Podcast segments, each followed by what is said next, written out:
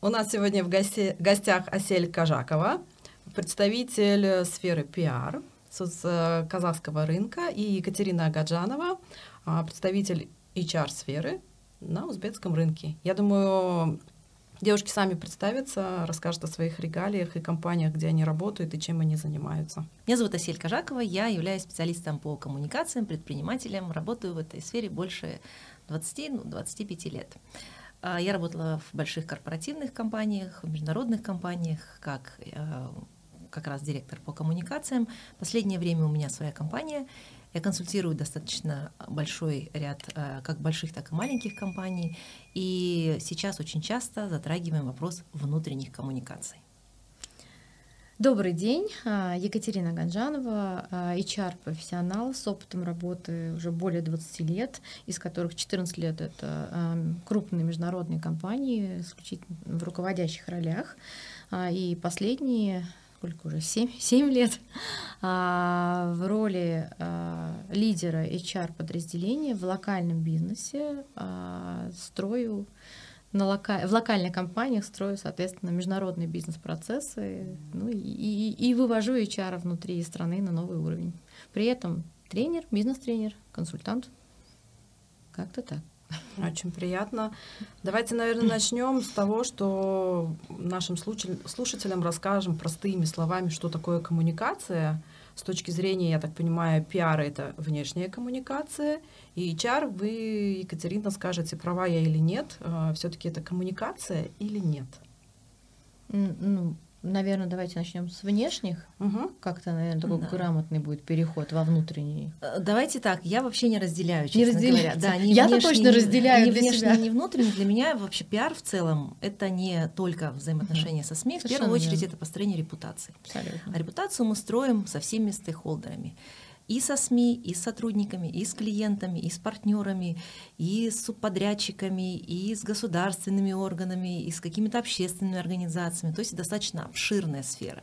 Вопрос а, отдельно формирования внутренних коммуникаций очень остро встал как раз в постпандемийный, в пандемийный uh-huh. период, когда сотрудники все ушли на удаленную работу, когда они стали недоступны физически, и было очень сложно не только их контролировать, что в первую очередь, я думаю, начали делать руководители, но и коммуницировать с ними.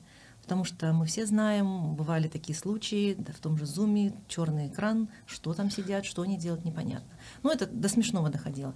Но, тем не менее, вопрос коммуникации, грамотное донесения вот этой информации, он стал очень остро, потому что, как вы знаете, наверное, как HR-специалист, а, офис и то окружение, в котором мы работаем, является одним из ключевых для выбора, когда сотрудники выбирают рабочее место. Это то, что исчезло. И нужно было как-то мотивировать и работать с сотрудниками по-другому. Поэтому, на мой взгляд, вот если мы рассматриваем а, в целом а, построение имиджа и работа с репутацией компании, она сейчас а, в том числе затрагивает и внутренние коммуникации, работа с сотрудниками. Мне, может быть, чуть больше повезло, угу. чем многим другим специалистам в HR, которые сейчас работают. Да, я согласна, что остро стал вопрос в период пандемии, но э, мой опыт в международных компаниях э, позволил мне вообще столкнуться с внутренними коммуникациями намного-намного раньше, и, и это все-таки такая была история, когда а, мало того, что компания должна иметь какую-то стратегию, понимание, как мы двигаемся, нужно ее правильно каскадировать там, на уровень ниже. Да? И поэтому коммуникации, они присутствовали вот в моей жизни, мне кажется, там, с самого начала, как я только вообще поняла и начала а, работать как HR-специалист. А, и мне повезло, я начала с большой четверки, с крупной международной компанией, где процессы были выстроены просто ну, великолепно, идеально. Да? И когда а, ты понимал, что независимо от страны, независимости, независимо от уровня должности, независимо от твоей занятости в офисе или вне офиса, основная задача иметь всех людей в едином информационном и понятийном пространстве, она вот была внутри такая, и она соблюдалась. А, и сейчас, а, по сути говоря, да, я согласна, коммуникации, внутренняя коммуникация — это один из важнейших инструментов вообще управления организацией. И очень часто бывает история, когда ты наблюдаешь этот разрыв, когда у тебя есть понимание наверху, но почему-то не работает, но почему-то что-то у нас с людьми не так. И когда погружаешься в процесс сталкиваешься с ситуацией, когда не так, потому что неправильно каскадировали, или вообще не каскадировали, или забыли рассказать. Или да? не так рассказали. Или, или не так или рассказали. Не да, или рассказали где-нибудь там в, в, а, где-то на улице, в курилке, и кто как понял, тот и молодец. Поэтому, конечно, сегодня это очень важная история. А я не представляю работу а, HR без внутренних коммуникаций. У меня вот сейчас в двух компаниях, в которых я являюсь руководителем службы HR, а, ключевые задачи на этот год это внутренние коммуникации, ценности, взаимодействие с людьми. Да. Ну, вот это, это важная задача сегодня. Я тоже соглашусь, очень долго работаю в коммуникациях, и я вообще считаю, что все проблемы в компании из-за двух причин. Первое это bad communication, плохая коммуникация, и второе это bad management, плохое управление. Mm-hmm. Иногда эти две встречаются. Две встречаются, да, две, казалось бы, разные. И взрывается бомба. И взрывается, взрывается бомба. бомба. То есть, если вы не так поняли, не так сказали, не так транслировали, соответственно, на той стороне ваш слушатель, получатель информации воспринимает ее по-другому. Ну, собственно, возникают слухи, возникают домыслы, Конечно, искажение информации, да. глухой телефон и рушится вся идеология. Это еще хорошо, когда а, мы говорим про коммуникации в, в спокойное время, в спокойной да. компании, это все здорово. Когда речь идет про управление изменениями, и тебе нужно транслировать да, вот эту позицию компании, транслировать какие-то изменения, чтобы ими управлять, чтобы избежать какого-то саботажа, то э, здесь это вообще вот коммуникация выходит просто да, у них ключевая роль. А, это очень важная история. И здесь HR-директор э, или специалист по коммуникациям становится прям ну, плечом к плечу к менеджменту.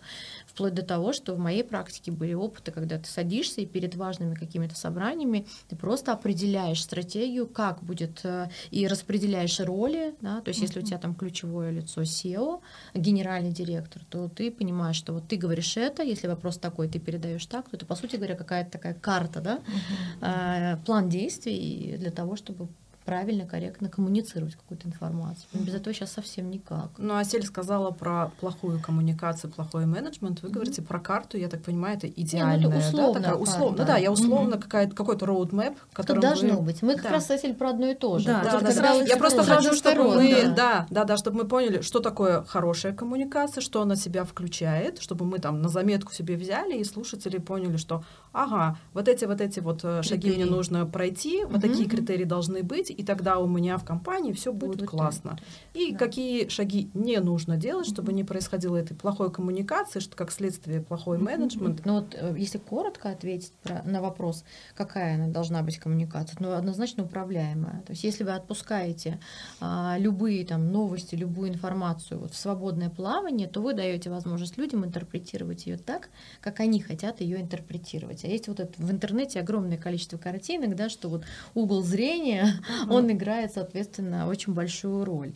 И далеко не всегда, особенно люди на уровне ниже среднего, они имеют вообще достаточно Э, опыта, возможностей, а, посмотреть 360 э, градусов на какую-то ситуацию. Да? Конечно, у менеджмента с глубоким погружением в какие-то вопросы, с, там, с обширной информацией больше возможностей. И иногда нам кажется, что вот мы бросили какую-то фразу, мы что-то сказали, мы для себя поняли, что за ней стоит, а по факту это верхушка айсберга. А, и нам не нужно пояснять, мне, моему коллеге, может быть, не нужно пояснять какие-то детали, а люди внизу, они не поняли, да, или у них остается какое-то э, там поле для трактовки, там, дорисовывания там, ушек, глазок и так далее. Поэтому ответ тут вот, она должна быть коммуникация внутренняя, чтобы быть успешной, точно управляемой. Это должна быть какая-то понятная картинка, как, что, кому, когда вы собираетесь э, транслировать.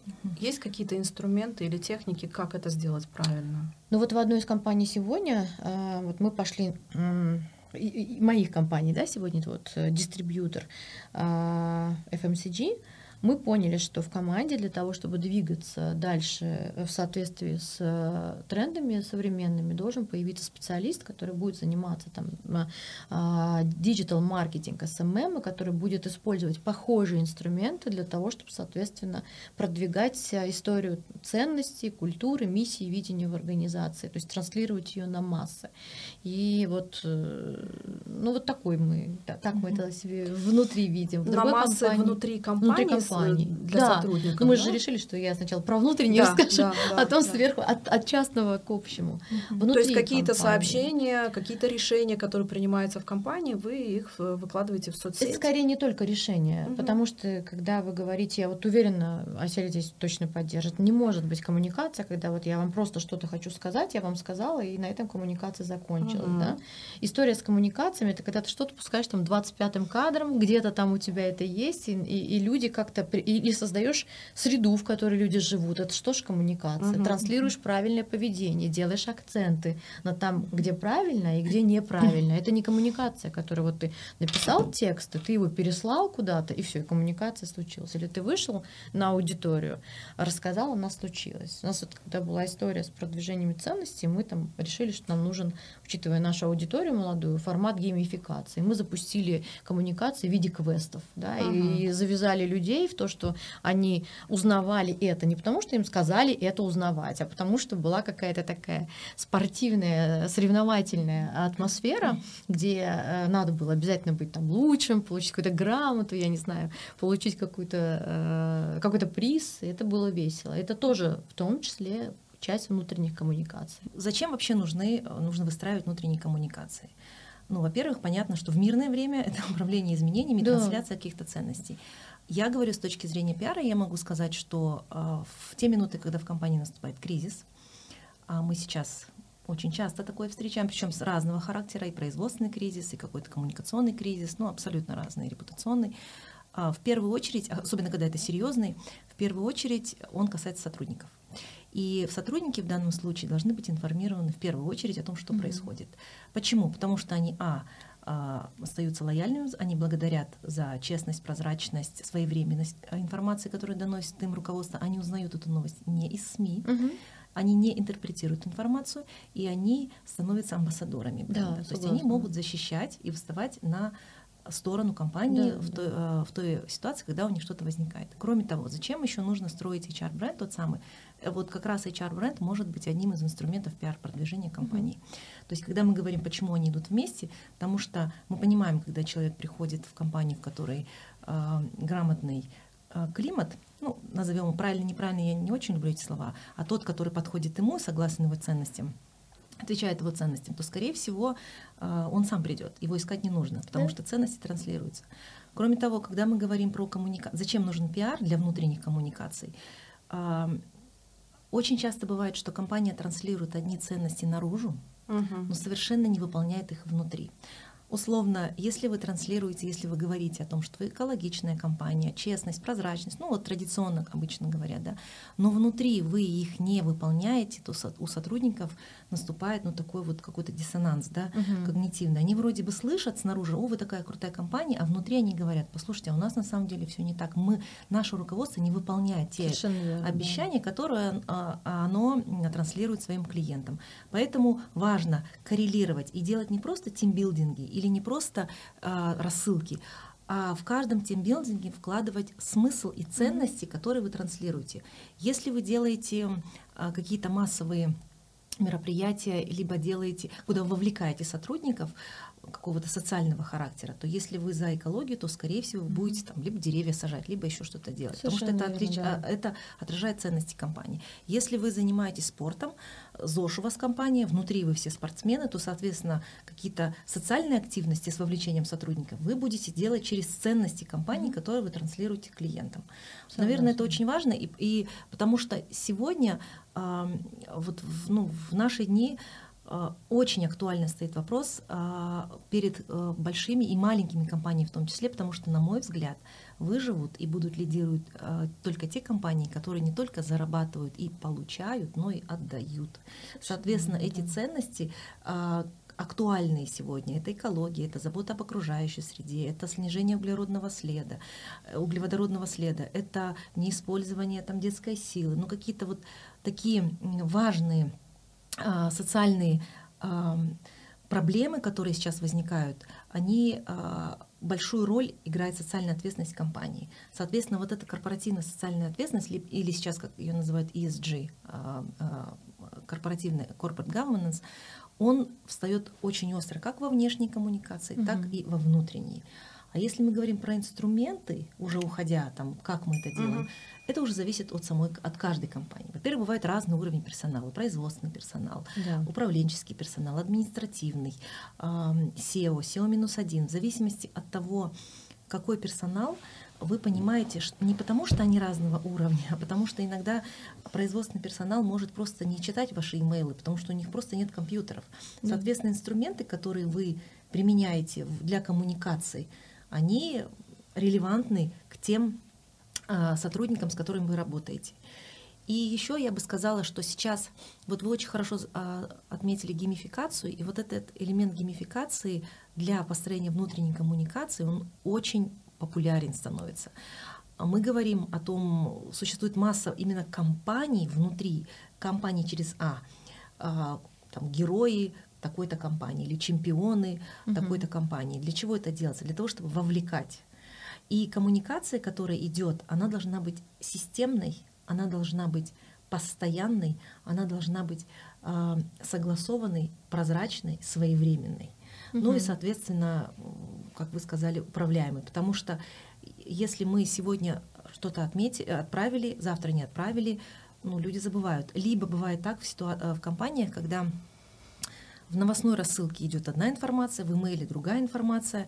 Там э, поговорили то, что на личных встречах руководитель говорит третью информацию. А в поведении она, где-то в коридоре четвертый, четвертый пример. Совершенно да, верно. Да. И если у сотрудника вот это вот все вокруг, он не знает, кому верить, опять же домыслы, опять же слухи, даже если вы все это красиво сказали, но вы сказали разный месседж, то возникает, опять же, какая-то может до, до кризисной ситуации доходить. Я прям добавлю, мне кажется, вот важный момент, согласна со всем абсолютно. Угу. Почему это еще очень важно? И вот и управляемость, угу. и своевременность, потому что это какая-то история а, доверия, uh да, которое формируется между командой и руководством компании. Потому что если у тебя ну, нет. А, а сегодня люди, очевидно, да, выходят, э, и новое поколение выходит на другой уровень. И это уже далеко не всегда только про деньги. Это уже истории про самореализацию, про возможность развиваться, про mm-hmm. а, а, развиваться не абы где, не абы с кем, а создавать правильный экологичный uh-huh. нетворк вокруг, вокруг себя. Да? И сегодня, если мы, например, там, наше поколение приходило к этому гораздо позже, как-то это вот приходило к нам из-за э, рубежа, и мы там э, получали доступ к этому подходу уже там, скажем, 30 плюс некоторые, да, то uh-huh. сегодня это просто история про то, что вот это э, из, из всех источников, да, и угу. большое количество признанных, интересных людей, на кого ориентируется молодежь, они это транслируют. Угу. И сегодня вот эта история для даже вот для меня, когда мамы, у меня разновозрастные дети, старшему сыну 21, он в своих проектах, младшему 9, и даже они уже понимают, насколько важно, да, быть не абы с кем, а вот угу. в, правильном, в правильной команде. Угу. Это история про доверие. Угу. Нет качественных коммуникаций, нет доверительных отношений, угу. нет истории а, команды, которая будет объединена едиными ценностями там, ну, и угу. едиными какими-то целями. Угу. Нужен ли для этого какой-то отдельный специалист или целый отдел, который должен заниматься конечно, вот как раз-таки вот конечно, правильной коммуникацией? Да, нужен, нужен, да. Ну, знаете, тут как бы а, ну, в, внешне, тут понятно, как бы, если ты обращаешься в агентство, если ты говоришь про HR-бренд компании, очень часто, даже имея специалиста внутри, я не могу выстроить HR-бренд, потому что мне может не хватать каких-то практик, да, угу. какого-то там, каких-то историй успешных, где, например, я могу обратиться к и сказать, помогите мне, угу. да, но при этом этом. А сейчас это просто нормальная история в команде иметь, в зависимости от объемов, да, от того, Размера, что а, а, объемов да, бизнеса, от того, от его географии, соответственно, да, угу. иметь э, специалиста или службу по внутренним коммуникациям. Ну и очень часто вот, ну вот мой опыт сегодняшний говорит о том, что идет некое разделение. То есть есть просто внутренние коммуникации, это одна mm-hmm. история, это одно большое очень направление. И есть история э, внешних коммуникаций, пиар, когда как раз-таки это вот то, как мы себя позиционируем на рынке.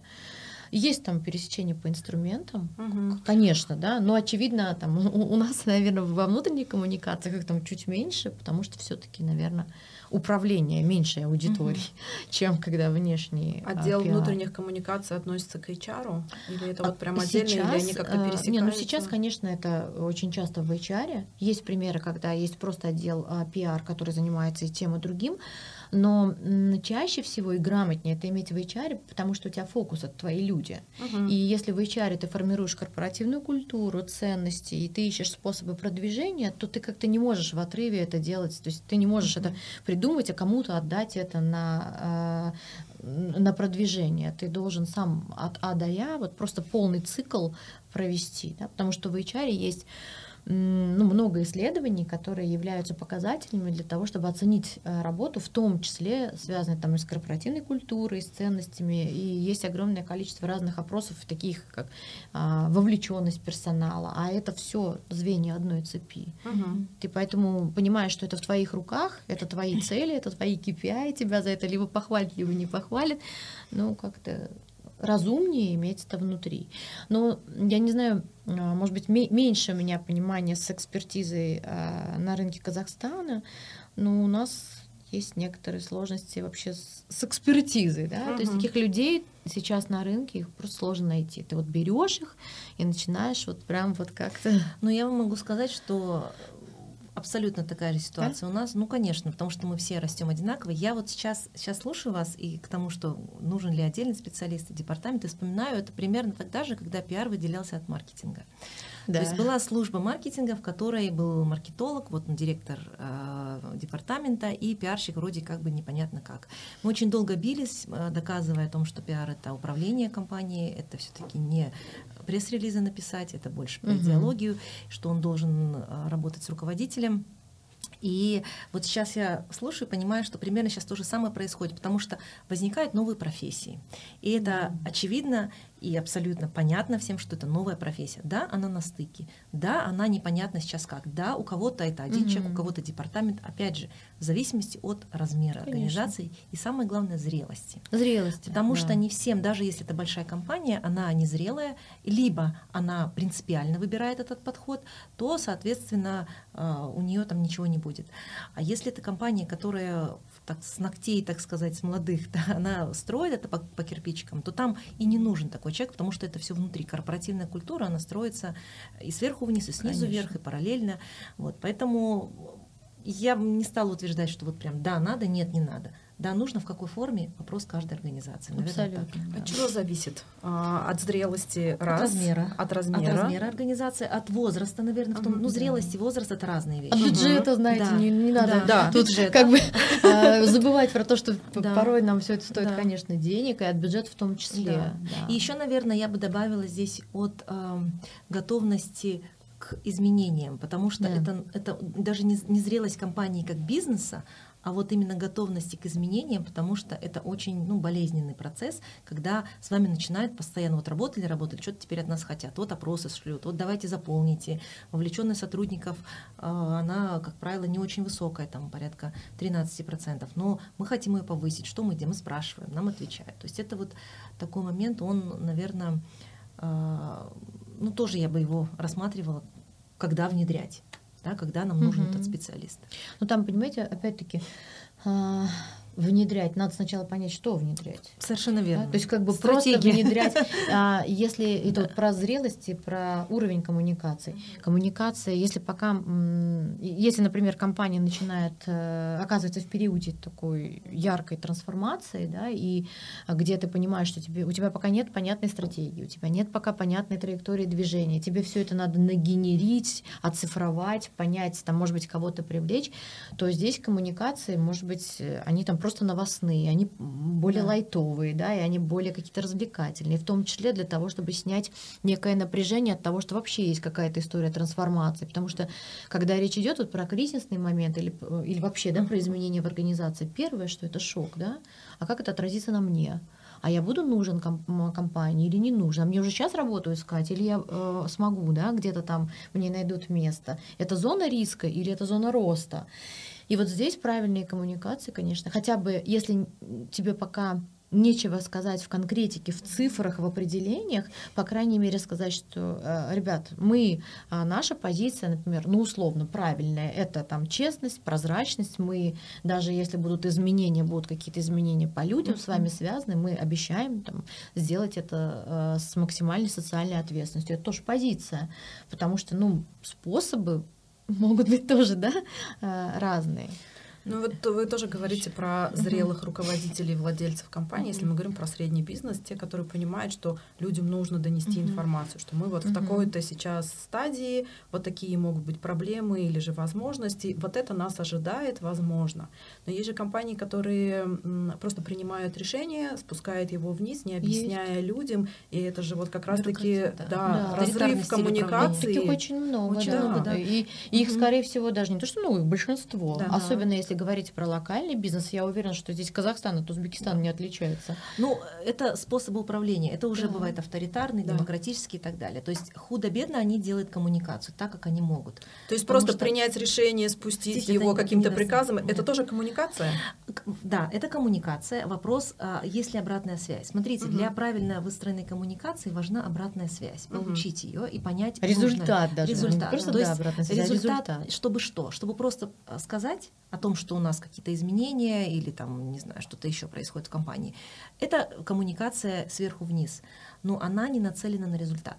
Вообще, mm-hmm. когда ну я вот э, не только для пиара, для маркетинга тоже говорю, когда мы делаем любую инициативу, абсолютно хоть что, даже домой гостей приглашаем, вот правда, потом себе задайте вопрос. Я всегда задаю себе два вопроса. Первое. Кто целевая аудитория? Кому да, да. Класс! А я еще спрашиваю все время, что я буду считать наилучшим результатом да. завершения? Да. И второе, чтобы что? Что я буду считать? Да. Чтобы что? Что я хочу сделать? Если я хочу э, разослать, сделать рассылку, рассылка — это не результат. Конечно. Это не чтобы что. Рассылка — это инструмент. Совершенно верно. Мы хотим сделать что? Мы хотим внедрить условно изменения. Внедрять изменения можно разными способами и не обязательно рассылкой. То есть, когда мы понимаем, что если мы делаем рассылку, для чего? Для того, чтобы донести информацию, мы не делаем рассылку ради рассылки. Угу. Конечно. Мы делаем рассылку, чтобы донести ключевые вещи. Чтобы получить обратную связь, мы делаем что? Мы делаем э, какой-то вопросник, дайте нам обратную связь. Если мы хотим, хотим взять просто регулярную информационный там, ньюслеттер какой-то, да, бюллетень новостной, то мы его просто Просто каждый месяц там, да. или каждую неделю, как компания выбирает.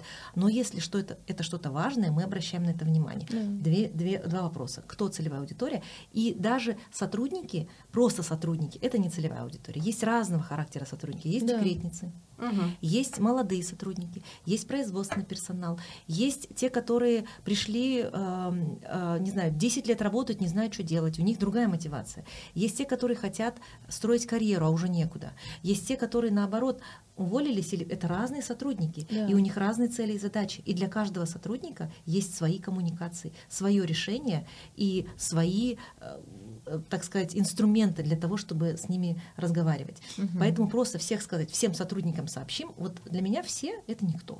Все угу. это вот, все непонятно кто. Когда мы поймем, какие проблемы у сотрудников, мы тогда уже идем в инструментарий. Угу. В да. зависимости от того, какие задачи у них, мы можем рассмотреть тот или иной. Не будет работать тимбилдинг, все вместе весело возле елочки там для SEO, например. Для них нужны какие-то другие вещи.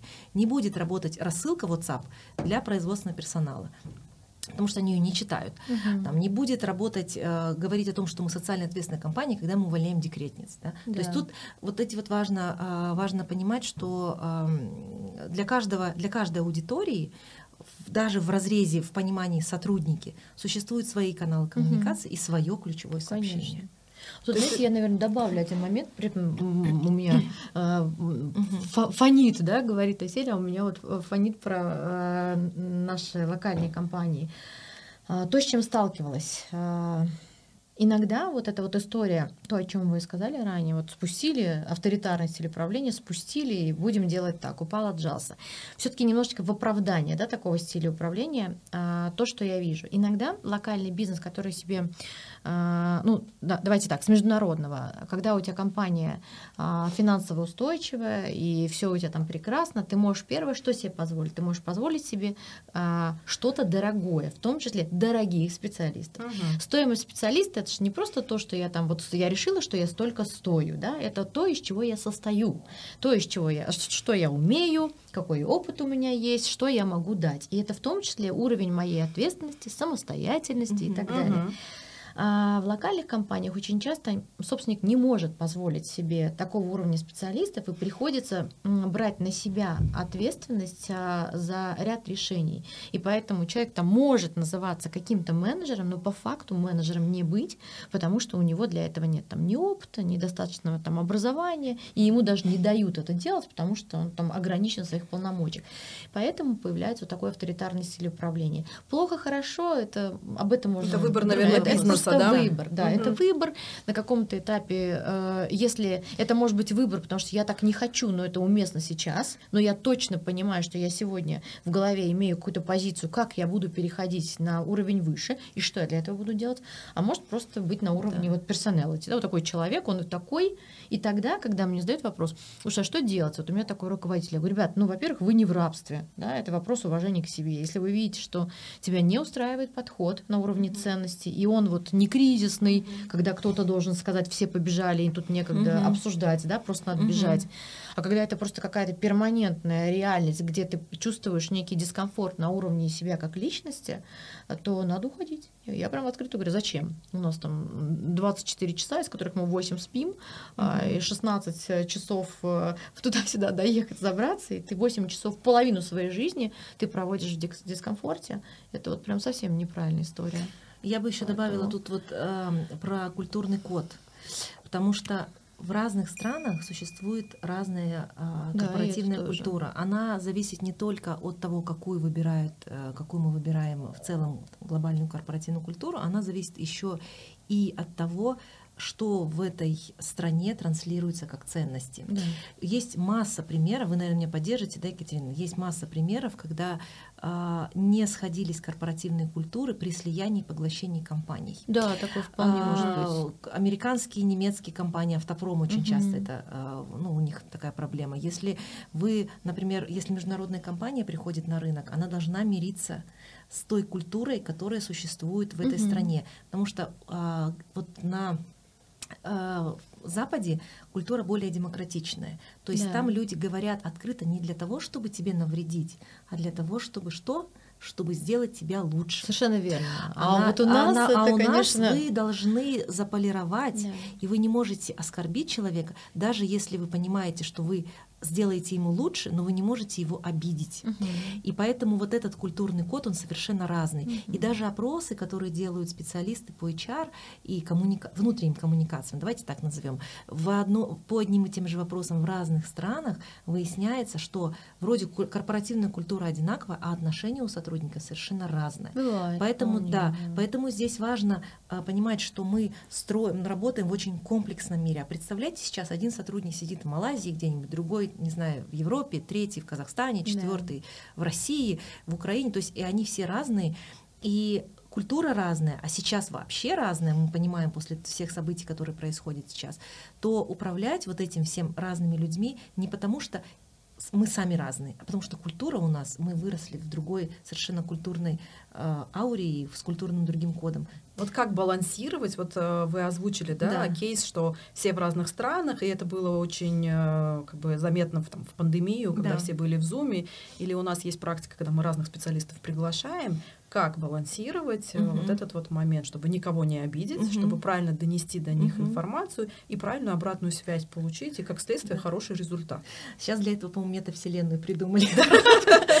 Там все одинаковые, там все с одинаковыми аватарами.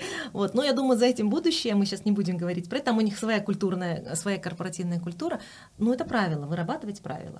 То есть если мы... Э, правила игры все знают, и мы говорим о том, что особенно в онлайне, мы говорим о том, что мы приходим вовремя, мы включаем экранчики, мы садимся там-то. Это тоже, потому что для кого-то это тоже культурный код. Да? Понятно, что uh-huh. в онлайне мы казахи, узбеки не родились, но тем не менее для нас комфортно сидеть где-нибудь там на полянке. А возможно, корпоративная культура не, под, э, не а, подразумевает это. То есть мы прописываем правила корпоративные, uh-huh. которые мы должны следовать. И чтобы не было так, а я не знал, а у нас это принято, существует прям прописанный кодекс поведения в социальных сетях, uh-huh. например. Да. Кодекс поведения Помогает, по внутри. Мере. Очень, что можно, очень, что, что нельзя. Можно, что нельзя. Да. Потому что если в одной, даже в одной компании да. это можно, там в одной, э, ну не знаю, американской компании это можно, в другой американской компании это нельзя. Хотя, казалось бы, один культурный код, но корпоративная идеология в компании, корпоративная культура другая.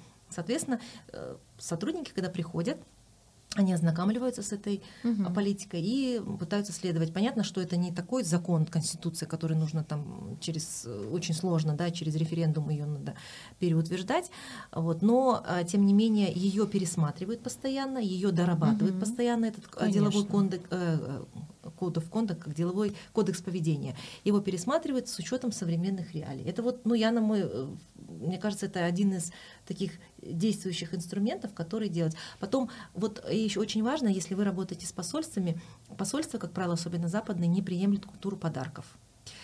И когда, ну и большие международные большие компании, кстати говоря, тоже. на уровне там, требований вот. комплайнса у тебя там даже ты есть не можешь, э, да. прописанная история, угу. что ты не имеешь права брать подарок там дороже, чем. чем? Есть прям прописанные угу. критерии. И что, что ты делают, должен заявить, да, если да, ты, если ты что-то получил, ты должен обязательно заполнить, заполнить некую декларацию. Я работала да, в таких компаниях, да. где это было как требование. И что да. они делают? Они потом либо на Новый год, либо угу. на какие-то праздники, они делают лотерею. Да, То да. есть они кому попадет, тому тот и получает. Либо они ее куда-то благотворительные там кому-то отдают. Либо они, если это торты или еще какие-то сладости, они прям вместе там все uh-huh. угощаются.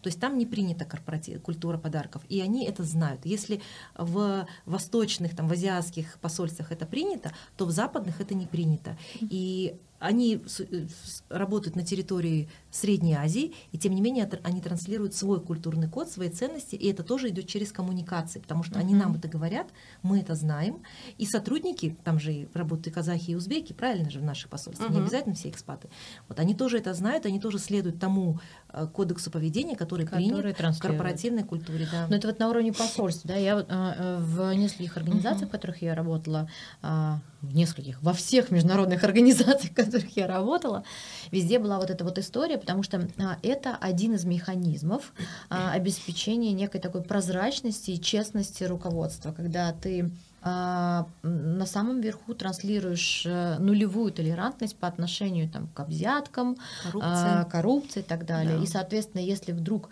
идет история отклонения от установленных требований, угу. то тогда это первый номинат на увольнение. В моей практике были истории, когда, а и сегодня, кстати, наверное, важно да, сказать, что что в организациях во многих есть, в международных точно есть во всех, а, и здорово бы иметь а, в локальных а, компаниях, когда у тебя формируется какой-то такой пул ценностей в организации, правил, да, вот тот самый там кодекс поведения, то ты начинаешь оценивать человека не только потому, что он сделал, появляется некая такая шкала, да, вот здесь вот что я сделал, там я продавец, продал 100%, да, там я выполнил 100% плана, но при этом нам очень важно понимать, как я это сделал, mm-hmm. да, и меня оценивают по шкале сколько и по шкале как. Угу. И если я по шкале как, условно там по десятибальной, делаю вот здесь там на 2, то я попадаю в историю, что я не окей, да, и я не ролевая модель для этой организации, я не подхожу.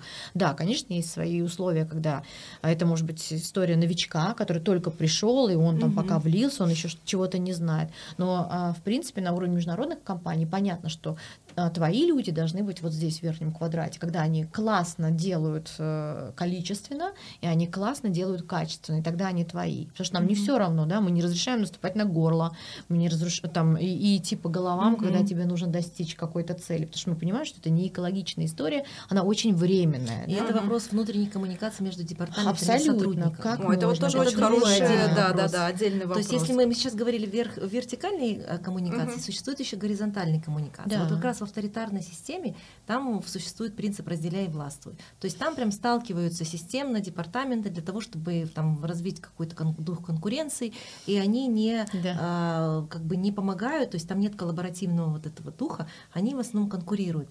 Поэтому тут тоже важно понимать, что искусство налаживания коммуникации, оно вот 360 градусов, сверху вниз, снизу вверх, оттуда сюда. Э, там один подчиненный с одного департамента, почему он должен служить директора другого, другого департамента? департамента. Потом это, есть кстати, прописанные связи, да, которые ты связи. понимаешь, что я могу. Да. Это история матричного управления. Команды, да? когда я могу, например, временной команды. Я, да. Или временной команды, да. что очень сейчас развито да. а, там, в IT, например, да. Да? когда я могу подчиняться административно одному руководителю, но когда я в проекте а, или у меня есть там функциональный руководитель, я подчиняюсь в том числе по каким-то процессам угу. кому-то еще. Это нормальная история. Мне сейчас в голову, вот в продолжении того, о чем сказала Сель, пришли две вещи, тоже крутятся по а, функциональному а, взаимодействию, а сегодня это очень интересная да, история, когда ты а, участвуешь в межфункциональных проектах. И это, uh-huh. кстати, как раз история сплочения, командообразования, принципов. Я, когда выступаю бизнес-тренером, да, и ну, есть э, истории, где делишься опытом э, с менеджерским составом, очень часто, и да, да и взаимодействии со своими людьми говоришь, что, ребята, это история win-win, да, принцип win-win. В любой коммуникации э, первое, что мы делаем, мы понимаем, что мы, а, готовы к э, истории сотрудничества, к истории конструктивного диалога, mm-hmm. и не стоит задача прогнуть свою позицию, стоит задача услышать оппонента на той стороне, понять, что у нас вместе угу. там для того проекта или бизнеса, идеи, а, что будет наилучшим результатом, да, и не воспринимать, что там моя позиция не воспринята на 100%, не применена на 100%, не воспринимать это как проигрыш. Угу. И если люди в компании мыслят так, если менеджмент это транслирует, а как это транслировать? Это значит, что, например, SEO, когда он, а, или там SEO минус один, когда они принимают какие-то решения, а, они слышат других людей. Если они понимают, что мое решение не совсем а, там не самое лучшее, я готов признать uh-huh. и сказать, слушай, да, ну, оно не лучшее, давай uh-huh. мы попробуем твою историю, она мне реально больше нравится. Это uh-huh. же тоже про демонстрацию uh-huh. поведения. Это как в семье, когда мы говорим, что не воспитывайте детей, воспитывайте себя. себя да? тоже, знаете, крутится э, как инструмент. Э, сказала Осель важную вещь про обратную связь, да, то есть э, что и как. Вот в HR мы вообще транслируем вот эти принципы обратной связи, да, и мы все знаем, что э, HR все время говорит, ребята, есть правила, плюс-минус плюс, да, то есть обратная связь это не то, что я взяла, что я такая активная, я тут э, решила правду в глаза вывалить и все, и оставила человека в шоке в этом состоянии, да, и он бедный не знает, что с этим делать. А есть правила, по которым мы, соответственно, предоставляем эту обратную связь, и это тоже часть культуры, mm-hmm. и это часть э, истории, где мы учим менеджмент коммуницировать и правильно взаимодействовать со своими людьми семье. Не просто посадить, там, отругать, да, когда мы говорим, есть правила, а, ну, на, надо иногда и прилюдно поругать, но лучше, конечно, это делать там за закрытой дверью, да, угу. где поругать. А, а вот похвалить, а это уж, пожалуйста, прилюдно. А у нас ведь очень часто что бывает? У нас Наоборот, бывает история, да, да, что если пирогов раздать, мы всегда там в первых да. рядах, а если похвалить, ну что, вроде все нормально, да, а людям-то этого очень не хватает вот эта вот история а, про коммуникации кому что и про фокусные коммуникации, она, знаете, ведь еще какой должна быть? Мы понимаем, что мы не все всем можем рассказать, да? Есть тому объективные причины. Но не может собственник бизнеса взять и все свои планы выйти и рассказать на огромную аудиторию. Как минимум, э, это безопасность, это история там про конкурентное преимущество, про наши цели и так далее. И есть история дозирования информации. Да? То есть вот мы сюда даем столько. Вот чем ниже, там, может быть, мы как-то ее распределяем, там, ну, э, отдаем только то, что мы сейчас хотим отдать. Угу. Да? Но мы это делаем в правильной упаковке, э, для того, чтобы ну, как бы люди были в курсе. Инструменты-то они ограниченные да, в, в компаниях небольших. Большие компании, у кого там есть большие бюджеты, тут все просто. На Ролики. самом деле, можно я скажу, не соглашусь, потому что наоборот, чем больше бюджет, тем больше креативы, и там 100 сколько каналов ну, коммуникации. Ну, такое тоже, там да. другая проблема. Да, у там них другая overload. проблема, да. Там они получают... Горе, получают, горе от ума. Да, они получают, а давайте еще, а давайте а Телеграм, такой чат, такой бот, туда-сюда. Да. Там отсюда. слишком много информации, слишком много информации. контроль теряется, да. Во-первых, контроль теряется, во-вторых, угу. люди перестают читать. Не да. без этого. Да, они это вообще перестают есть. читать. Делают корпоративные, ну вот я работала, делают, не, могу, не могу, к сожалению, назвать всех клиентов, но были такие, что корпоративные издания там, на 30 страниц просто отчет то есть тут еще вопрос, какая коммуникация. На, им не, людям не нужны отчеты, людям нужны истории. Да, и если мы да. говорим про внутренние а, новостные какие-то бюллетени, то это, скорее всего, про личные истории. Не надо такого-то числа, там такой-то посетил, чего-то там сделал, неинтересно, не читают. То есть делается, опять же, бюллетень ради бюллетеня. Угу. Вот. И тут тоже нужно быть аккуратным. Слишком много тоже плохо. Слишком мало тоже плохо. Нужно найти золотую середину в зависимости от того, что вы хотите сделать. Вот угу. что вы строите имидж, вы да. масштабируетесь. Когда масштабируетесь, это еще одна, кстати, причина, один из а, поводов иметь внутреннего коммуникатора, когда компания быстро растет, вот собственник не успевает, надо что-то делать. Сотрудников берут, берут, новые не справляются, HR не, собер... не рассказывает им, пиар вообще говорит, идите, мы тут растем, у нас другая задача, и, и вот они болтаются, эти сотрудники, но их много становится. Компания масштабируется, растет активно, а что делать не знают. Вот это тоже такой как бы, горе, да, то да, самое горе, горе от да, ума. Да, да. То есть здесь, наверное, очень э, сильно коррелирует сейчас да. с тем, что сказала Екатерина, то есть угу. выбирать, какую информацию давать угу. на каком уровне и в какой форме, скорее да. всего, тоже, да, те же самые отчеты и бюллетени, наверное, управленческой Кому? команде, они нужны. Тут еще да, знаете, то есть, чтобы понять, да. что и как. Вот уже как пиарщик, наверное, который работает именно с текстами, могу сказать, что один и тот же текст для разных аудиторий можно Может подать по-разному. Да, конечно. Если мы говорим, а у нас как делается, и у вас так делается, и у нас так делается, и везде, очень часто. Когда мы берем один отчет и лепим его в разные, вот этот отчет там, о втором квартале, столько-то услуг, и, и, и такие-то мы достигли показатели, люди не читают, потому что куча цифр, они не понимают, какая из них главная, не понимают, на что обращать внимание. Поэтому очень важно понимать, какая у вас целевая аудитория. И, соответственно, из этого мы формируем, чтобы что? Мы хотим что? Если мы рассказываем, что у нас, как правило, там растут продажи, сотрудники что думают? Продажи-то растут, а зарплаты-то не растут. Да, очень у часто, людей да. Сразу первое, Совершенно другое, что в голове да. То есть происходит. мы можем похвастаться наружу, мы можем пресс-релиз выпустить, что мы сделали там 30% роста и 100% не знаю, прибыли. Отлично сотрудники в первую очередь они говорят, интересно, я пошу, пошу, но я mm-hmm. не получаю никакие а, за этого результаты. Соответственно, HR и PR внутренний комму- коммуникатор понимает, что будут риски, mm-hmm. именно коммуникационные риски, которые могут э, вызвать вот, вот этот вот. Поэтому подушечку формирует... и соломку лучше подложить заранее. Даже не соломку, там нужно понимать, а что делает HR, для того, чтобы мотивироваться. Мы говорим, что мы в этом году сотрудникам выплатили столько-то, столько-то бонусов. Они стали зарабатывать больше. То есть для сотрудников месседж, что мы стали, э, у нас такая прибыль, это один. Но для них, для каждого человека же интересен он сам, а вы получили на столько-то процентов больше. Соответственно, мерит инкриз, ну, либо какой-то э, там, uh-huh. рост в зарплатах, либо какие-то мы вам дадим дополнительно, у вас будет столько. Все, они получили информацию, они довольны. Если мы говорим про тех, кто, вот, кто хотел получить свой промоушен, да, вы можете там получить свой промоушен, сделать что. То есть у каждого сотрудника своя мотивация. Конечно. И нужно да. понимать, что он получает. Если у, сотрудника, у компании падают продажи, в первую очередь сотрудники что идут, не что увольняться. Uh-huh. А если мы сформируем им, ребята, мы вместе, мы выбрали новую стратегию, у нас, да, у нас падают продажи, но у нас есть вот такое видение, давайте свои идеи. Угу. Те, кто даст лучшие идеи, тот получит какую-то там э, свою, да, прибыль от этого, либо ну, свой бенефит. Сотрудники по-другому реагируют. Они, у них возникает чувство семьи, у них спросили. Угу. Им не просто сверху вниз спустили, у них спросили. Их об... Э, можно объединять в команды, можно делать какие-то угу. такие вещи, чтобы сотрудников вовлекать. Это тоже про инструменты коммуникации. Угу. А инструменты это не просто рассылки инструментом является офис. Вот мы пришли, например, вот у вас в офисе, я смотрю, очень круто, креативный офис, но, скорее всего, для больницы это работать не будет. Uh-huh. Да. Поэтому мы понимаем, в каком environment, в какой окружающей среде мы работаем, и э, инструменты визуальной коммуникации офис, в котором мы находимся, как мы можем одеваться можно ли свободно приходить, можно ли с зелеными волосами, можно mm-hmm. ли лежать на полу работать, можно ли еще что-то делать. Это тоже инструмент коммуникации, и это тоже элемент формирования корпоративной культуры. Mm-hmm. Поэтому мы э, это не, это не просто про рассылки, про бюллетени новостные и еще что-то. Инструменты может быть масса, ивенты, те же тимбилдинги, да. те же обучающие какие-то программы, те же программы стажировки. Есть программы для молодежи, как их мотивировать, чтобы из них вырастить сотрудников, которые будут лояльны. И это тоже внутренней коммуникации, потому что это тоже программа, это инструмент взаимодействия с сотрудниками. То есть это да. очень обширная а, сфера, которая не ограничивается только рассылками. Я бы, знаете, что добавила еще? А, история вот про мотивацию, да, а, очень часто прилетают вопросы, Катерина, ну, мы хотим внедрять какую-то систему мотивации, а вот расскажите как, а вот, а вот это подойдет, я говорю, ребята, вы все время забываете, ну, очень часто, да, юные специалисты забывают, что у нас есть наша любимая, моя любимая пирамида Маслоу, да, и каждый уровень людей а, ожидает э, разные плюшки для того, чтобы чувствовать себя комфортно, да, и если там те, которые внизу, это mm-hmm. все-таки история про деньги, да, и они очень часто говорят, зачем нам это мероприятие, лучше бы деньгами отдали, да. да? да.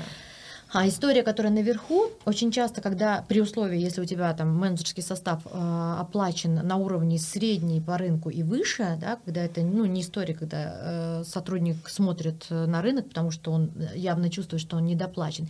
Если они комфортно себя чувствуют с вознаграждением, то здесь как раз история про интересный проект, ценности. про ценности, про реализацию mm-hmm. и так далее. Да?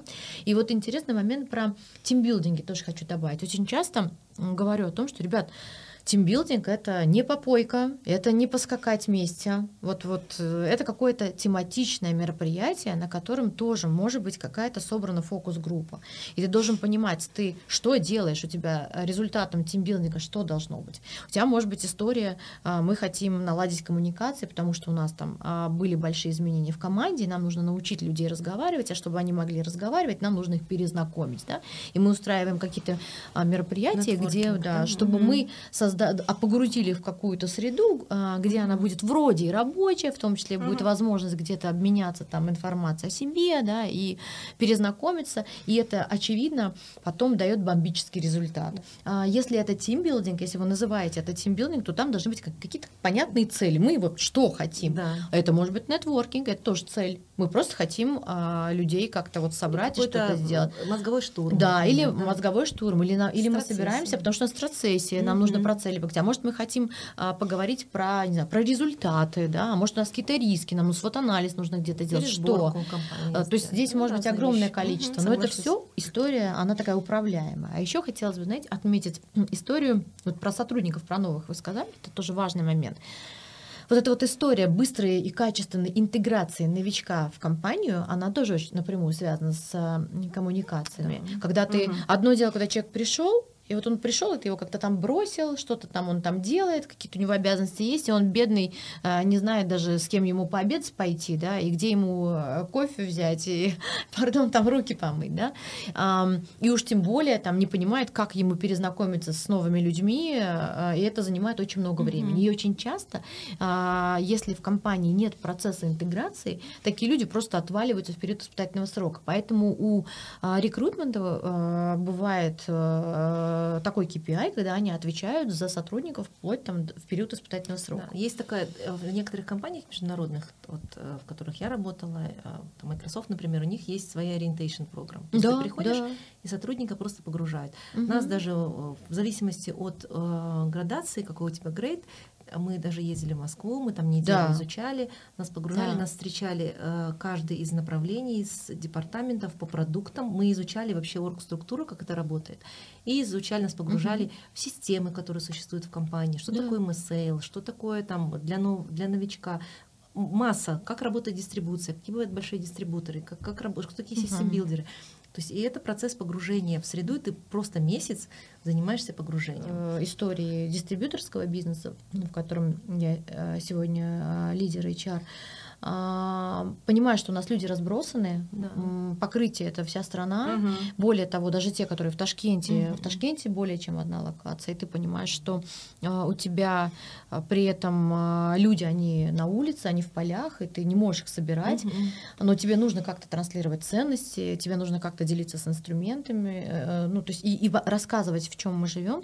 Это прям сегодня обычная да. нормальная история да. и ленинга, где у каждого человека да. на входе появляется доступ к welcome тренингу, который онлайн. У тебя по итогам тренинга а, ты должен сдать экзамен, это тестирование, да. и, соответственно, тебе прилетает сертификат, если у тебя там а, результат теста не менее 85%. Ну, результат одно, это другое дело, есть доступ к системе. Да, но это просто немножко когда... дру... тут речь идет про более серьезный Серьез... уровень, да, а я менее. говорю про людей, которые вот прям даже вплоть там от грузчика, агента, которые совсем базовые, которые просто им просто нужно рассказать, а ты вообще в какую организацию пришел? Угу. Потому что иногда они приходят, вот они ходят по улицам, да, и они даже не понимают масштабов, потому что у них нет вот этой картинки. И где бы ему еще узнать, что ты работаешь в компании, в которой там XXX а, людей, покрытие такое-то, ты лидер. Где же ему узнать, а, а что ты вообще продаешь, да, какие-то а Это бренды. вот как раз вопрос пиара, то есть как компания угу. считывается а, в, а, в информационном пространстве. Да. Угу. То есть иногда до производственного персонала не доходят внутренние коммуникации, угу. и очень часто доходят внешние коммуникации. То есть он знает, что он работает в такой компании, что конкретно она там какие-то вот такие вещи он может не знать, но он знает, что имидж компании очень хороший. Поэтому очень важна синергия. Поэтому да. важно, чтобы внешние ценности не расходились с внутренними. Да, вы говорите про очень э, такие классные компании, и Microsoft, и вот компании, где есть корпоративная да. культура, и это классно, там ценности, все традиции, там ликуется внешнее, да, внутреннее, да, очень идеальный мир. Давайте поговорим о каких-то а, других примерах, где нет корпоративной культуры. И это же большинство компаний на наших центральноазиатских, uh-huh, на нашем центральноазиатском да. рынке. То есть uh-huh. не каждая компания, которая там по 10-15 по 15 лет существует, имеет свою корпоративную культуру и там ценности и миссии. Я думаю, что э, я думаю, что вот те компании, которые как раз существуют 10-15 лет, они начинают об этом задумываться. Uh-huh. Потому что, помните, да. вначале я говорила, что выиграют те компании, которые не только берут от рынка, но и отдают. Да. И это вот как раз про, про ценности. И коркультура она есть. Вопрос, какая она? То есть это она в любом случае. Может есть. быть, она просто не сформулированная, да, Конечно, там, по вот этим Но она есть, она есть на уровне привычек, да. Да, она есть на уровне каких-то да, традиций, да, которые да, есть в организации. В организации. При, угу. Например, история приходим в 9, входим в 6, это же тоже культура, да. это тоже да. традиция. Да. А, или история очень часто в локальных компаниях бывает, мы штрафуем за опоздание. И вообще, как бы, это для меня система штрафов, она вообще не укладывается в моей системе ценностей как-то сложной. Ну, то есть не то, что не укладывается, она укладывается, но я ее не понимаю как инструмент. А, и, ну, это тоже культура. Угу. А, Вопрос какая, да. Какая, да. да. А если мы говорим про маленькие компании, в которые э, ну, вообще ценности уходят, там, скажем, сначала они зарабатывают, все остальное потом. Э, я думаю, что в, малень... в малых компаниях, где там 10-15 человек, там немножечко по-другому. Там очень близко чувство семьи. Да, Вы знаете всех. Да, всех. Их проблемы. Вы знаете их проблемы, и да. там вот это вот и спрос повыше. Вот представьте э, компания, в которой там работает больше тысячи человек.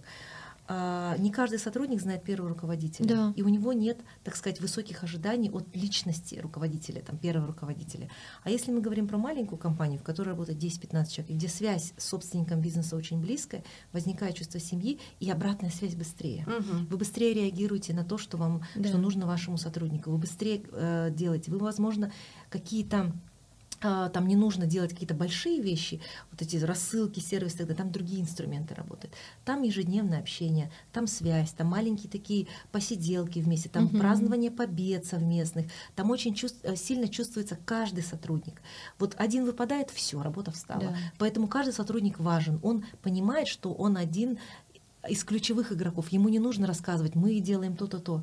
Он понимает, что он делает, он видит это ежедневно, он видит обратную связь от, от своего руководителя. А руководитель уже в таких маленьких компаниях, у него просто нет выхода, он не может вести себя авторитарно. Угу. Он не может себя вести, я начальник, ты дурак. Потому что связь очень близкая. И требования от а мы же всегда с близких больше требуем, угу. согласитесь. Вот вас, если мы обижаемся на друзей, то так, как мы не обижаемся на прохожего, который нам, нас облил водой, например, что мы его не знаем. Да, потому что степень ожидания совершенно степень ожидания другая. Совершенно близости другая. А если вы видите близость, то там именно культура семьи.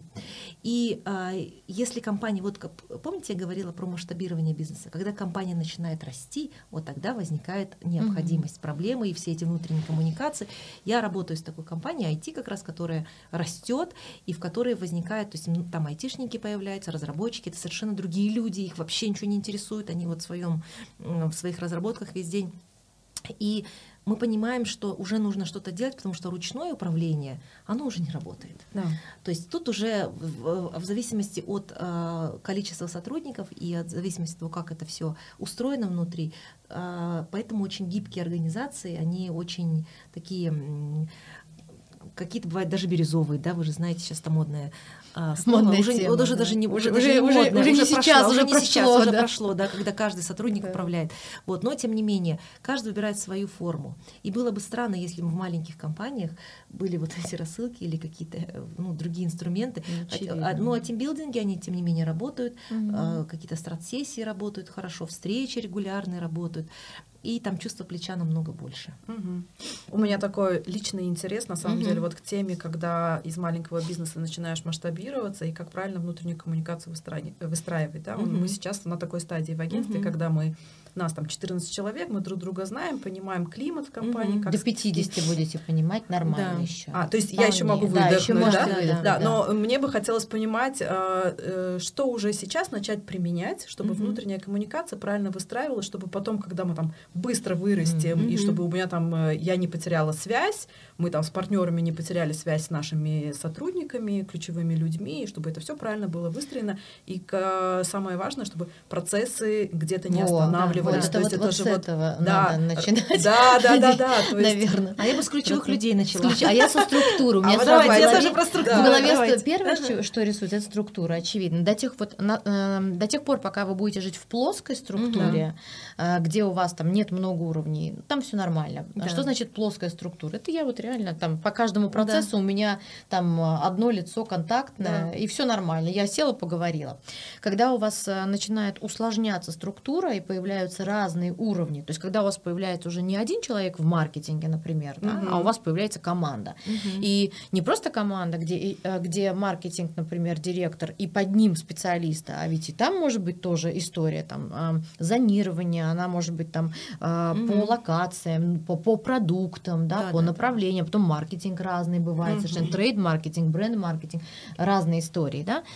Вот когда вы начинаете вот так усложняться, то здесь а, есть а, ряд правил. Да? Я в единицу времени а, не могу иметь, м, ну вот прям край это 10 прямых подчиненных, это уже очень много. А, Это не значит, что я закрыта для остальных, но это 10 условно процессов, которые я контролирую. Это прям максимум. А так там в идеале где-то ну, 6-10, в зависимости от сложности организации. Конечно, бывает и больше, и это нормальная история, но я не могу, я туда опускаться не могу каждый день. Вот когда вы поймете, что туда надо опускаться, надо убедиться, что внизу вас понимают так же, как э, вы транслируете это первому лицу, чтобы не было глухого телефона и искажения информации вниз. Вот здесь уже возникает история, когда вы должны понимать, искать инструменты, которые вам подходят. Мгм. А до тех пор, пока вы можете быть вот такими гладкими, Да. размытыми, Самая там, пла- простыми и вот прям э, Плоскими. плоскими, ну тут все, наверное, не так. Да. э, То есть вы не советуете критично. вообще задумываться, когда вот э, прозрачные Да все зачем такие рядышком Вы Вы вместе не сидят? сможете. Вы не не сможете, сможете. конечно. Вы просто в какой-то момент поймете, что вам тяжело. И сами сотрудники не будут понимать, кого слушать вас или своего непосредственного руководителя. Мгм. У вас будет теряться расфокусировка у сотрудников, они не поймут, какая коммуникация важнее.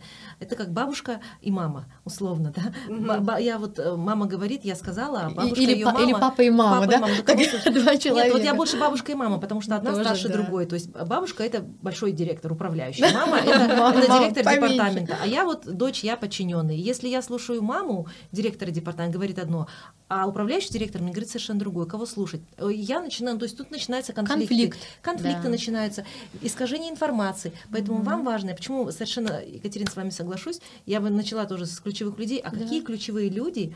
Их действительно там не больше 10, а дальше уже вам не обязательно встречаться постоянно, потому что вы не Мгм. должны погружаться в операционку, вам не важно, что там происходит, у вас один директ-репорт, прямое, подчин- э, прямое, в прямом подчинении у вас находится вот э, по направлениям директора, Да. да? Они уже выстраивают так. Во-первых, вы не подрываете их авторитет, перед Да, это важно, кстати, это очень момент. важно, да. Очень важный не момент, подрываете, да. то есть вы не влазите, не говорите, а я так сказала, и вот так и будет. Во-первых, во-вторых, вы не вносите сумятицу в, э, в рядовые сотрудники, э, рядовым сотрудникам, потому что они знают, что нужно слушать и что говорит их директор, Мгм. потому что, ну, они, э, очевидно, вы обсуждаете это с ним.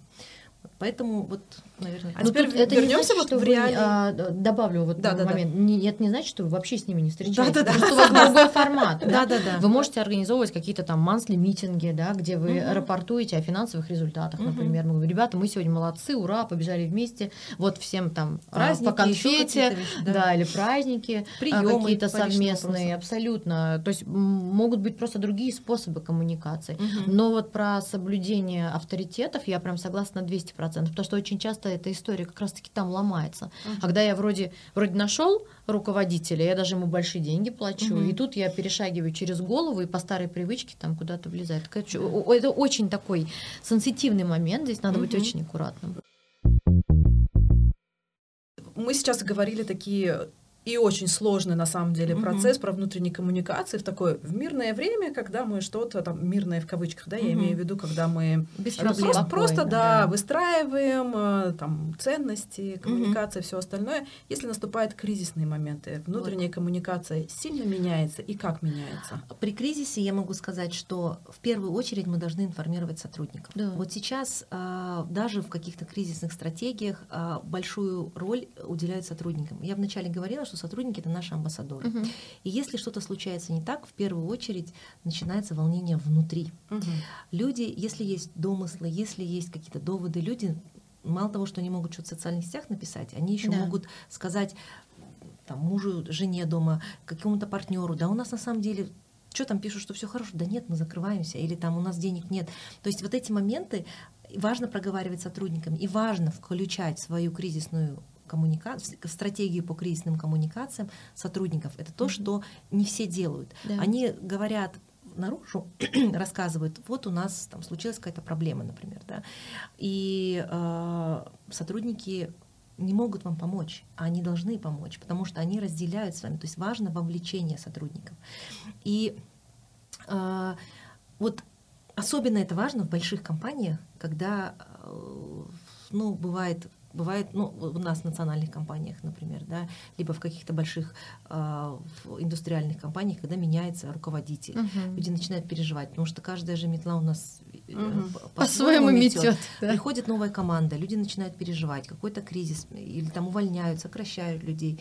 И это же тоже очень серьезно. Или забастовки, например, либо еще какие-то сложные вещи. Важно работать с людьми, потому что либо они могут быть причиной кризиса, либо они могут, именно вот кризис возник, потому что люди недовольны, да, либо они а, могут быть не специально причиной кризиса, если они, например, запустили что-то в социальных сетях. Мы все знаем да. случаи, вот один из кейсов а, в России на заводе ребята мылись в ванной в молоке, в которой делают сыр но это не выставили в социальные сети. Uh-huh. То есть сотрудники сами стали причиной кризиса, ну то с другой стороны. И сотрудники, а с другой стороны, могут наоборот помочь преодолеть этот кризис, потому что они, а, сплочаются, они понимают, они стоят одним фронтом, не распространяют фейки, слухи, они точно уверены, что компания будет стоять за них, и они не позволяют mm-hmm. вот этот информационным, э, информационный поток сделать информационным шумом вовне. Ну и тут э, это такая еще история про то, что если вы в кризисной ситуации не коммуницируете с людьми и не даете им правильную информацию, ну правильную, такую, какую угу. хотите, да, чтобы они получали, угу. если, то вы становитесь э, причиной информационного вакуума, который да, создается. И все. И, и всё, тут уже да. понеслось. Тут уже а, а, ну, люди, они так устроены. Да? Угу. То есть, если, если есть какая-то проблема, вон там что-то происходит, есть зона риска для меня, но тут уже я не могу, мое любопытство будет выше меня, и я точно пойду хоть где-то попытаться собрать хоть какую-то информацию. Угу. А вот что до меня долетит, долетит, в каком виде это до меня долетит, насколько это будет правдой, вот э, это уже э, большая беда. Потом бывает ситуация, когда э, людям даже в кризисных ситуациях надо понимать, что вот если я там что-то узнал, ко мне прилетела какая-то информация, у меня что-то спросили, мне что нужно делать? У нас политика no comments, например, да, и, или я э, даю вот такой комментарий, у нас есть какой-то, не знаю, бриф, да, вот мы так отвечаем, или у нас есть история, где мы говорим, вот, а, у нас э, есть вот эти люди, mm-hmm. и мы, пожалуйста, переориентируем ваши вопросы туда, ключевым людям. Это же тоже важная очень история, потому что если этого нет, и если вы не обозначаете какие-то правила игры в кризисной ситуации, то это значит, что вы даете а, людям а, возможность формировать те правила, которые им удобны в этой ситуации. А тут уже будет играть прежде всего не бизнес-интерес, потому что, ну давайте будем честными, да, мы все про самих себя, про свои семьи, про, там, про своих детей и про себя любимых знакомых. Соответственно, если я буду понимать, что э, ну, мне выгодно как-то ее интерпретировать вот так, и другой мне, э, других вариантов мне не дали, ну, ну, ну, ну тогда, значит, вы мне разрешили. Ну да, да я соглашусь. Вы разрешили да, мне транслировать угу. свою позицию так, так как да. я ее, соответственно, вижу. Угу. А вот что потом будет, угу. Это уже может быть очень сложная история. И, конечно, ну прям лучше не экспериментировать э, в таких да. ситуациях. Мы если мы возьмем прямо очень очевидный кризис, а, там какое-то крушение самолета, например, да, мы все видим, как а, сплочается команда, угу. если первый руководитель всегда присутствует на месте, он извиняется, он да, говорит, решает, да. все вместе они решают эту проблему, а, и сотрудники вовлечены, они разделяют эту ответственность, они понимают, что происходит, и они помогают компании потом остановиться после ну, таких угу. прям серьезных, если мы возьмем кризисный, да. А потом сейчас тоже мысль пришла в голову. Бывает ведь истории, мы же все люди, да, и не ошибается тот, кто ничего не делает. Угу. И если вот вернуться к тому, о чем Асель сказала, про причины, что и сотрудники могут быть сами, да, причины каких-то сложных моментов.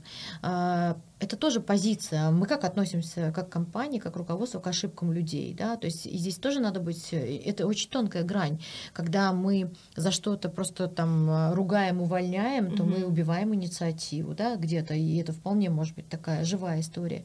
Когда мы э, где-то даем совсем много свободы, то это может при, привести там, к абсолютной просто анархии, эффект, да, анархии эффект толпы, каждый делает, что хочет, никто ни за что не отвечает. И здесь такое тоже умение держать баланс, это важный угу. очень навык. Почему мы уходим в международные компании? Дело даже не в том, мне как кажется, что нам показать. нравится, но это история, когда ты планку задаешь, да? да как То есть, когда ты понимаешь, что вот так должно быть. Да, так, э, так нет в каких-то там в доминирующем количестве локальных компаний, конечно. Но при этом э, есть какие-то элементы, которые ты вполне можешь взять уже сейчас на заметку, что-то с ними делать, да, и как То есть можно частично, играть. да, какие-то вещи? То есть ну, конечно, не сидеть и не ждать, нет. пока у меня идеально ну, вот будет все ресурсы, нет, нет, да? Конечно, обратной связи связи, да, да, то, о чем сказала. Ну, тут это не зависит абсолютно ни от каких размеров угу, компании. Да. Когда ты просто, у тебя есть понятная, да. э, понятный инструмент, да. Тут, угу. тут совершенно неважно, ты его транслируешь на компанию в тысячу человек, и ты его применяешь и там э, обучаешь людей, или ты это используешь в своей компании, где у тебя 10 человек. Да? Если ты понимаешь, что у тебя там история, что э, ну, ты, тебе нужна инициатива, да, то ты с этим понимаешь, что инициатива, она связана напрямую с экспериментом. Угу. Да? То есть эксперимент он связан напрямую с возможностью ну, наделать ошибок. Да. Где ты, э, насколько ты позволяешь, да, это или насколько не ты готов, насколько ты готов. Вот у нас а, еще пример что... приведу, наверное, в противовес там, международных компаний. У нас есть в Казахстане компания Меломан, одна из это лидер, угу. вы знаете, да, лидер э, на рынке. И я была удивлена, потому что на одной из HR-конференций я слышала, что они сказали, что у них вообще нет HR-департамента есть, в принципе, и это вот тоже модель. Тоже, То есть у них да. совершенно другая модель управления, и при этом люди мотивированные, компания достаточно успешная, они перестраиваются, они, у них разные, у них были сначала диски, то есть они делали видео, э, э, дистрибутором были, но теперь у них совершенно другой продукт, но тем не менее, то есть вот компания существует, такое тоже бывает. Поэтому а какого-то ответа, мы сейчас, почему мы говорим про идеальный мир, потому что вот как это работает в больших компаниях, в маленьких оно это и не нужно. Да, то есть чаще от... всего нет и HR-департамента в целом, да? да есть Тогда да. руководитель становится HR. Знаете, да, у нас да. А, а, есть и у меня с, и да, пять в одном. У меня с коллегой есть э, курс по HR, как бы за, за весь период меня в роли HR обучено достаточно большое количество специалистов, и к нам приходят разные люди. Приходят специалисты HR с больших компаний, приходят собственники небольших бизнесов, и они говорят, я вот у меня нет HR-департамента, я знаю, что я не могу да. позволить себе дорогого специалиста, который придет и мне все выстроит. А я буду сам себе HR. Я, я пришел к вам учиться, научите меня правильно выстраивать да. систему, управлять людьми. И они делают это осознанно. И были люди, не поверите, совершенно разновозрастные. У нас в одной аудитории могут сидеть те, кому 18 там, э, плюс, ну там 20, да, там после вуза 20-21, а, и люди, которым там 50 плюс, да. которые к этому воз... пришли сейчас. И тут возникает вопрос личного бренда руководителя. Да, это мы идем уже вот про HR и PR. С одной стороны, он управляет, с другой стороны, он должен быть уважаемым лицом, угу. и этому тоже учатся, как развивать да. личный бренд руководителя. Личный. Обязательно ли должен быть личный бренд руководителя, и нужно ли его развивать? Кто как хочет, абсолютно. Да. То, То есть тут, тут такой тоже нет. Иногда э, руководитель стоит сзади, он не хочет себя показывать угу. и не хочет показывать публике, и он вполне доволен процессами, сотрудниками, он да. их выставляет вперед. Кто-то наоборот драйвит. Бывает, но еще знаете, какая проблема? Вот, наверное, для маленьких компаний я обращу внимание, если вы сильно много в своей компании, если вы свое имя ставите, вам потом да. сложно продать вам ее сложно масштабировать и а, продать. А вы про это, что... а я вот про другой сейчас да, То есть если мы добавлю. говорим про, про пиар, э, если мы выстраиваем личный бренд руководителя и и к нему приходит, потому что это он, то если возникает вопрос, а что делать дальше, он понимает, что он ну, всю эту тележку на всю жизнь теперь должен тащить. То есть тут тоже есть какие-то Грань. риски. И такие же риски есть, когда ты становишься очень известным медийным человеком, а, к тебе предъявляют больше ожиданий, претензий и ожиданий. Ты должен высказываться по такому, не высказываться. То есть любое твое какое-то отступление в сторону каких-то чувствительных тем, а и у нас сейчас очень много, да, а, либо то, с чем не согласно большинство твоих подписчиков, либо читателей, либо, не знаю, ты какую-то фразу где-то сказал, это очень сильно отражается на бизнесе в том числе. То есть цена ошибки здесь Цена э, ошибка намного высока, да. Высокая, То есть тут надо хорошо подумать. Поэтому нужно ли вам, это личный бренд, это не про популярность меня приглашать на вечеринки, это про ответственность в первую а очередь. Вот абсолютно. Это про то, что ты становишься да. на каком-то этапе для людей ролевой моделью, и тут у тебя, э, ну, да, и ожидания к тебе возрастают, и, да. соответственно, у тебя возлагается на тебя больше ответственности, согласно ответственность за то, что ты делаешь, то, что ты транслируешь. Mm-hmm. И тут уже цена ошибки, э, она очень велика.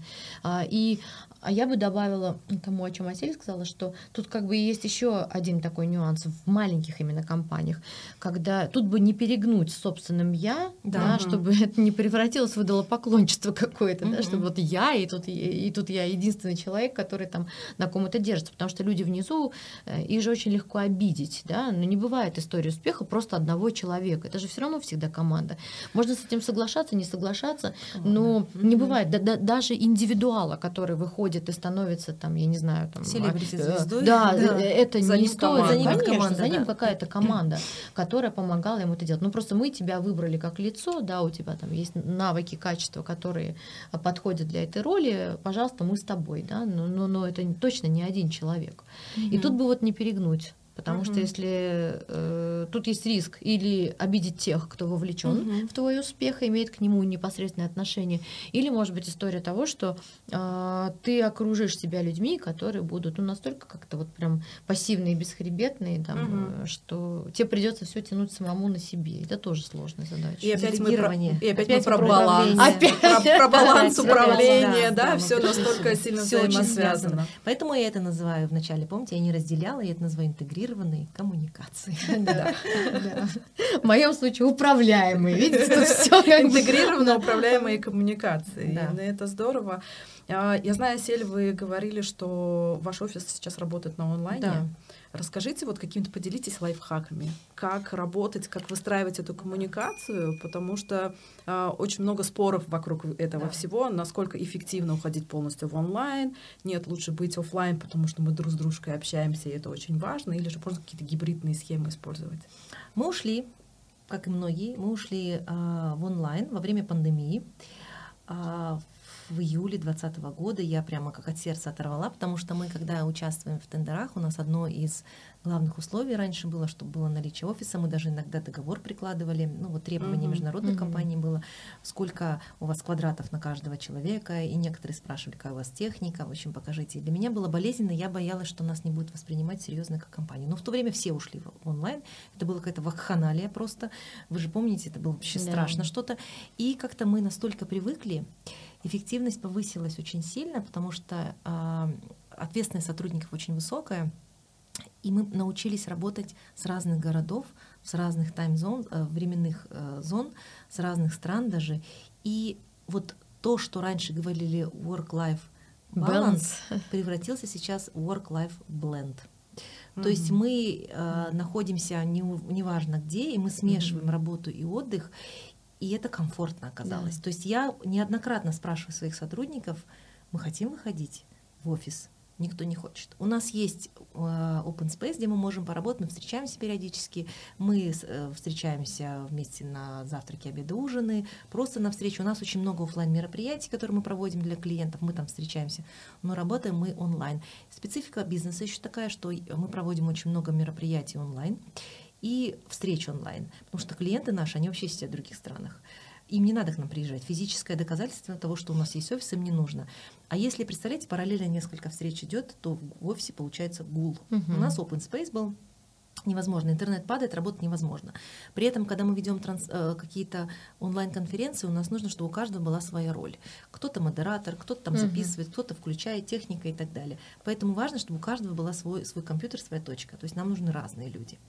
Вот. И, и необходимость сформировалась такая, что мы э, привыкли вернее, нас сам бизнес подтолкнул к онлайн-формату, клиенты сами подтолкнули, потому что, а, повторюсь, некоторые клиенты все в других городах, в других странах, они нас вообще ни разу живьем не видели, и мы работаем таким образом. И мы, кроме того, что эффективность повысилась, у нас продажи не упали, они стали расти. У нас, у меня очень много ушло девушек в декрет, и я всегда смеюсь, мы родили семерых детей. Мы родили. Да, мы родили семерых детей, и сейчас вот такой формат позволяет а, моим декретницам где-то а, подключаться на проекты. Безусловно, мы выйдем, но сейчас мы себя чувствуем комфортней, чем раньше. Ну, это вот что касается нас. Я не говорю, что эта модель работает для всех. Я думаю, что в зависимости от бизнеса. Угу. Понятно, если вы занимаетесь друг, другим бизнесом, вам, вам да. важно работать каждый день вместе, это да. Если вам комфортно работать так, и я не слежу за своими людьми. Я не говорю, ты сиди со стальки до стальки. Я знаю, что они работают, потому что мы у нас э, оценивается не количество времени, которое ты провел перед компьютером, а качество работы и выполненного, выполненных KPI. И ну, я не жалуюсь. И коллеги мои, я надеюсь, тоже не жалуются. По крайней мере, когда я спрашиваю обратную связь, хотим ли мы выходить, не хочет никто. Ну, прям поддерживаю. У меня угу. э, такая часто фраза от меня звучит э, э командами, я слышу, что активность не синоним продуктивности. Да? Если сильно да. махать руками, вероятность взлететь, она там равна нулю. Поэтому поддерживаю. Мы, угу. вот, вот под мой характер тоже я никого не заставляю приходить в офис. Да, есть какие-то встречи, да, есть активность. Ну, просто нравится да. быть вместе, потому что там весело да. э, и комфортно, и уютно, у тебя хороший коллектив, хороший офис. Но я, очевидно, еще и до пандемии я там не видела угу. вот эту историю э, как единственную работу, еще что с 9 до 6. Есть процессы, которые, например, тебе комфортнее сделать, когда тебе никто в ухо тут не бубнит. Да, и, да. А то бывает история, что тут один человек тебе про HR говорит там с документами, может работать с цифрами, а здесь рядом сидят ребята, там рекрутеры, которые проводят бесконечное количество интервью, и возможность сосредоточиться, она нулевая. Поэтому а там, где история требует физического присутствия непосредственно в моменте, ну, не знаю, там, водитель, например, да, угу. нужен, понятно, что он, у него нет других способов, повар, ну, да. ну, кто еще? То есть люди, которые непосредственно должны быть для выполнения своих обязанностей, должны находиться непосредственно на своем рабочем месте. Тут, конечно, уже другая другая история. А, поэтому сейчас э, вот искусство коммуникации управлять разными смешанными э, командами, командами да. разными э, структурами, разными да. культурами, и каждый раз вот это вот э, все больше и больше усложняется, эти угу. комплексные организации, они все больше усложняются. Но правильного ответа, наверное, нет. Нет. Угу. Правильного ответа нет. Я не скажу, что вот мы идеальные, абсолютно. Это подходит нам. То, что подходит нам, не подходит вам. Ну, очевидно, иметь да. эту гибкость, это реально да. круто. Вот да. когда у тебя есть опция, что ты можешь выбрать, как мог быть. Сейчас, кстати, вот эти истории с гибридными графиками, да, да когда да. ты можешь да. сам определять, да. что тебе удобно. Это тоже классная история. Но мне кажется, после пандемии очевидно очевидно, люди уже не могут просто взять и вот вернуться там с 9 до 6. Да. Но если только говорю, это не, не э, требование должности. Но, Но это, опять-таки это следствие же правильной коммуникации. И, и, и здесь знаете, какая сложность? И управление, управление да, навык. Да, тут, тут и коммуникация. Это вот возлагает гораздо больше угу. ответственности и требований к руководителю, который может да, э, во всем этом э, быть и управлять, и чувствовать себя спокойно. Угу. Это вопрос доверия, кстати. Это вопрос грамотного делегирования, правильной постановки задач. Когда ты не просто там что-то кинул, там где-то кто-то подхватил, а когда ты э, ставишь задачу так, что она прям сразу осмартована. Да? Угу. Вот, я об этом очень часто говорю своим командам, да, тех, кто оказывается на курсе, что, ребят, если когда вы учитесь формулировать даже простую задачу по принципу SMART, да, и она вот, она не просто там сделай то-то, да, uh-huh. она вот, вот это тогда так такому-то числу, это я буду считать классным результатом. И когда это становится привычкой, конечно, становится э, проще uh-huh. вообще взаимодействовать с людьми и проще, и легче, слышно они тебя, и оценивать результат становится проще. Uh-huh, uh-huh. А, и это, это, это важные навыки, конечно. Тут, Мы тут... живем в удивительном мире, все все меняется просто не, не на бегу, не, да, не да. на лету, я не знаю. Вот ты идешь, а уж все поменялось. Уже сейчас очень важны не только а, твои hard skills, то есть да. твои знания, но и твои soft skills. Uh-huh. Это как раз критическое мышление, то, что да. вы говорите, это умение решать проблемы, это умение, умение переобуться, да. я, кстати вот, говорю, готовность гибкость, гибкость переговоры, да, умение да. коммуницировать, умение а, угу. там жить в стрессовых ситуациях, работать в команде. Эти, да. эти вот мягкие навыки, они сейчас при прочих равных, если два выпускника одинакового вуза с одинаковым бэкграундом возьмут того, Абсолютно. который не умнее, а который имеет целый да ряд да. навыков, мягких навыков, которые нужны сейчас для работы в коллективе, ну вообще в да. принципе для работы. Это тут на самом деле тут глубокая философия угу. под этим, потому что, ну согласитесь, вот обучить человека технически с чем-то работать намного проще, проще да. чем привить ему э, какие-то вот навыки критического мышления, критического мышления, да. Это вообще история, которая там, ну если повезло, если ты вырос в той среде, в той семье, где тебе об этом говорят, где тебя заставляют задуматься, да, там ну, и как-то вовлекают в подобные диалоги. А если не повезло? А, а если там было семеро по лавкам, и родителям было не до тебя. Поэтому, и да, я согласна. Я бы еще вот... подняла вопрос разницы поколений, потому Поколение, что мы очень да. сильно отличаемся от наших детей. И сейчас наши дети уже идут к нам на работу. Мне вот дочери тоже 21, mm-hmm. и я понимаю, что... Вот, моему тоже 21. Вот, я понимаю, что они совершенно другие, у них нет авторитетов, да. они слушают другие каналы коммуникации. И, скорее всего, завтра мы будем через ТикТок танцевать, ну, какие-то спускать внутренние коммуникации для своих сотрудников. И я подозреваю, что сами платформы, тоже зная это, будут предлагать решения для внутренней да. коммуникации, корпоративные аккаунты и так далее. То есть требование веяние времени меняется, оно подстраивается под новое поколение под их ожидания, они выросли с гаджетом в руках. Все, они, они вообще другие. И они вот это точно не понимают. У, у нас, для них наш мир был черно-белый в прошлой жизни. И сейчас мы должны вот с нашего черно-белого мира, условно, переходить в их и работать с ними. А это другой уровень управления и другой уровень коммуникации. И их будет, их количество будет множиться. Почти. Надо просто с этим смириться. Да. То есть сейчас э, этих детей, людей, да, их количество да. с каждым годом будет в компании все больше и больше. Да. Нам придется перестроиться, да. э, ну, кто не перестроится, тот не молодец. Меня сейчас часто спрашивают, как, какой ты э, вот са, самый важный да, такой навык сейчас ты выделяешь. И я вот для себя за последнее время выделила, ну, там, не умиляя э, важности других навыков, да, умение э, не просто быстро переобуться и адаптироваться к изменениям, но еще я всегда добавляю, но еще и не расстроиться. А, потому что бывает так, что ты там бежал куда-то, тебе поставили какую-то uh-huh. задачу, вдруг быстро все изменилось, тебе нужно переобуться, перестроиться под новые условия, и э, очень часто сталкиваюсь с тем, что ребятам становится жаль, что они что-то делали, ощущение, что меня не оценили, и вот они в этом состоянии дискомфорта продолжают пребывать. У меня не один, не два, достаточно много бывает диалогов с командами, когда я говорю, ребят, не воспринимайте это как потерянное время, воспринимайте это как возможность, которую вы получили для того, чтобы в том числе приобрести через какой-то проект новый, новый навык. навык да, Потому что верно. как вы можете сейчас да. а, в краткосрочном периоде, там ты месяц был, там что-то делал, как ты можешь сказать, что тебе это никогда не понадобится? Как ты можешь сегодня оценить? Это какая-то узость мышления, когда ты оцениваешь это, мне это не а, надо. Да, да вот, вот сегодня Абсолютно тебе не понадобилось, все, значит, я проиграл. То же самое всегда. Ты говорю, не можешь да. как бы это оценить. Возможно, пройдет 10 лет, и ты через 10 лет вспомнишь, скажешь, господи, как же я был благодарен тому, что в моей жизни был этот опыт. Да? Или да. какая-то история конфликтов, которые у нас случаются. Да. Иногда я думаю, чем раньше случились, чем раньше ты этот опыт пережил, тем больше у тебя возможности на базе этого опыта потом строить какие-то там а, более эффективные модели. Да? И это тоже классно. Вот я сегодня очень часто говорю об этом, что, ребята, пожалуйста, не получилось сейчас, перестроились, переобулись, ни в коем случае не расстраиваемся. Классно, была возможность. Попробовали, поиграли. Блин, когда бы такая еще была? Здорово.